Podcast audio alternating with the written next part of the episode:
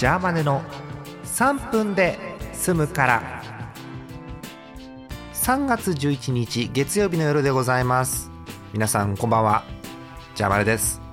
ジャーマネの3分で済むから。この番組は3分で済むから聞いてくださいっていう番組です。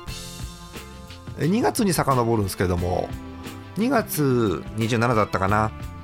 えー、ポケモンのえポケットモンスターの新作発表と。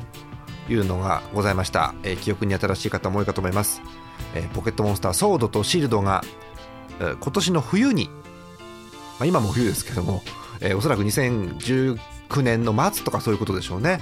に発売予定、えー、任天堂スイッチでということだそうでございます。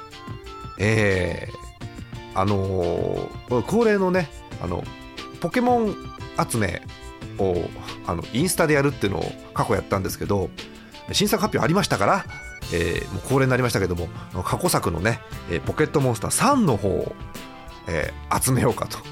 えー、電源を入れようかなという段階に入っております、えー、皆さんまた助けてください。はい。えーと3回目になりましたこちらのコーナー、えー、ジャーマネのなんだっけ、えー、ツイッタープロフィールを、えー、見直そうのコーナー。ちょっと違うかもしれませんが。ああった。ジャーマネのツイッタープロフィールを見直すコーナーですね。正確にいきましょうね。はい。第3回目ということでございます、えー、今日は、プロフィールの中のこちら、えー、アニラジ。書いてしまいましたからアニラジと、えー、その話を残りもう1分ちょいじゃん。1分ちょいで話そうかと思います、えー、いろんなアニラジあって、えー、いろんなところで話してます。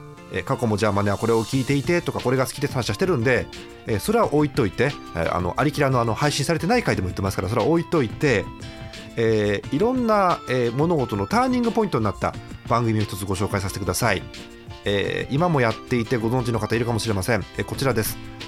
のんことのび太のアニメスクランブル。はい、えー、現在、えー、文化放送超エアの G プラス。インターネットですね。はい。で配信されている番組です。えー、とも言えない時間で今え水曜日の夕方だったかな。まあ、あの再放送もやってると思うんですけど、えそちらでストリーミングで配信ということになっています、え日高のり子さんと、え文化放送のアナウンサー長谷川太さん通称のびちゃんですけれどもでやっている1991年スタートの番組。私が聞いてた当時は日曜日の朝だったと思うんですが、えー、この番組で、えー、あもう時間ないね、えー、流れていたアニソンきっかけでジャーマネが形作られてる感はあります。まあ詳しいことはまた後日お話しますね。